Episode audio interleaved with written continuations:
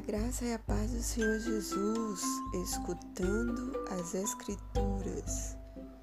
Encerramos o livro de Tiago, onde o autor aconselha os cristãos a viverem na prática da sua fé. Além disso, oferece ideias sobre como isso pode ser feito. É um livro cheio de conselhos e sabedoria.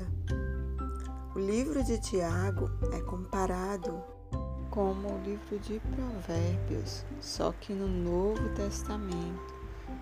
Deus abençoe a sua vida.